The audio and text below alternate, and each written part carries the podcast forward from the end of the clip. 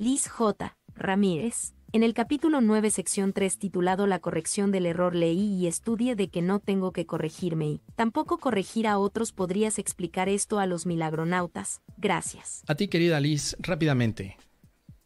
¿Cuál es el error que tienes que corregir? Bien. De manera simple, es no percibirte con amor, ni percibir a los demás con amor. Ese es el único error que implicaría la separación del amor. O sea, creer que estás separado del amor es el error fundamental. Ese error fundamental se puede ver de mil maneras, como rechazo, abandono, los psicólogos le llegan a llamar las huellas de abandono, las improntas psíquicas y muchas cosas. Le puedes poner el nombre que quieras, pero el curso lo simplifica en una sola. El único error es no amar es un error para la paz. Ahora, no puedes tú corregir ese error por tu cuenta, debido a que no te has dado cuenta que no amas. Estás confundiendo el mole con el pozole y le llamas amor a algo diferente al amor, por ejemplo, al sufrimiento. El sufrimiento es una clara expresión de no amar o el sacrificio. Entonces el curso de milagros te va a enseñar primero cuáles son los errores que no has detectado en ti. Cuando te sacrificas hay un error que es separación. Cuando te culpas, cuando te dañas, cuando atacas, cuando tienes miedo, todo eso es un error. Pero también te dice el curso que el error no se castiga, sino que se corrige. Y que tú no lo tienes que corregir, sino más bien aceptar la corrección. Así que lo que hacemos como practicantes es reconocer el error y aceptar la corrección. Milagronauta Croesan ha donado. Gracias. Gracias, querida Caro. Tú como Caro podrías evitar el error y hacer un super chat también en este momento. Resumiendo, en un curso de milagros, el error es la falta de amor que percibes en ti o en los demás como separación del amor. Pero tu responsabilidad es no corregir a los demás, porque Espíritu Santo en tu mente significa la mente correctora que puedes utilizar. Y esa mente la compartimos todos. Entonces, cuando tú aceptas la corrección, estás ayudando a que los demás la acepten.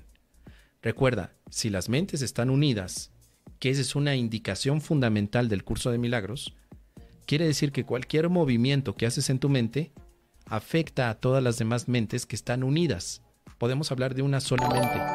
Hay una sola mente que es la que responde a todas las cosas. Ah, por aquí ya está el Dino. El Dino y el Pollonauta. Entonces, recuerda nada más lo siguiente. Corregir no es tu función en la práctica del curso de milagros, no es la tuya. Aceptar la corrección sí, pero tampoco es tu función corregir a tu hermano. Aceptar la corrección en ti sí es tu función. Yo acepto la corrección de mi error de percepción. Y para eso el curso de milagros tiene los ejercicios que te enseña a hacerlo. Pero yo no voy a ir con mi hermano y decirle, oye hermano, tú estás bien mal, ¿eh? Qué mal estás, cabrón. estás pa'l perro, Mira, yo gracias a Dios ya tengo el curso de milagros. Pero tú, no, no, no, qué jodido estás, ¿eh? Cada vez que te veo estás peor. Tú deberías de. Y entonces vas con el curso ahí en la mano y vas ahí, hasta con tu fotito del curso, ¿no? Ay, hermano, desde que yo empecé con un curso de milagros, hermano, yo corrijo mis errores. Ahora te invito a que tú los corrijas. Por ejemplo, hermano, tú tienes un gran error. ¿Sabes cuál es tu gran error, hermano? Que me engañaste, que me mentiste, que me dijiste que me amabas y te fuiste con otra. Sí, sí, hermano. Perdón, te lo tenía que decir. Pero desde que estoy con esta chulada de libro, chulada, yo ya te perdoné, pero no quiero saber de ti, ¿eh? Eso sí. Bueno, estoy aquí únicamente para ser útil, hermanito. Y soy útil porque quiero que corrijas eso. Mira, ¿sabes qué quiero corregir en ti? Ese deseo de no perdonarme. Tú me tienes que perdonar. Porque a lo mejor yo era muy gritona, pero ya no soy así. Desde que Jesús me acompaña con esta chulada de libro, yo ya no grito. Yo ya soy otra persona.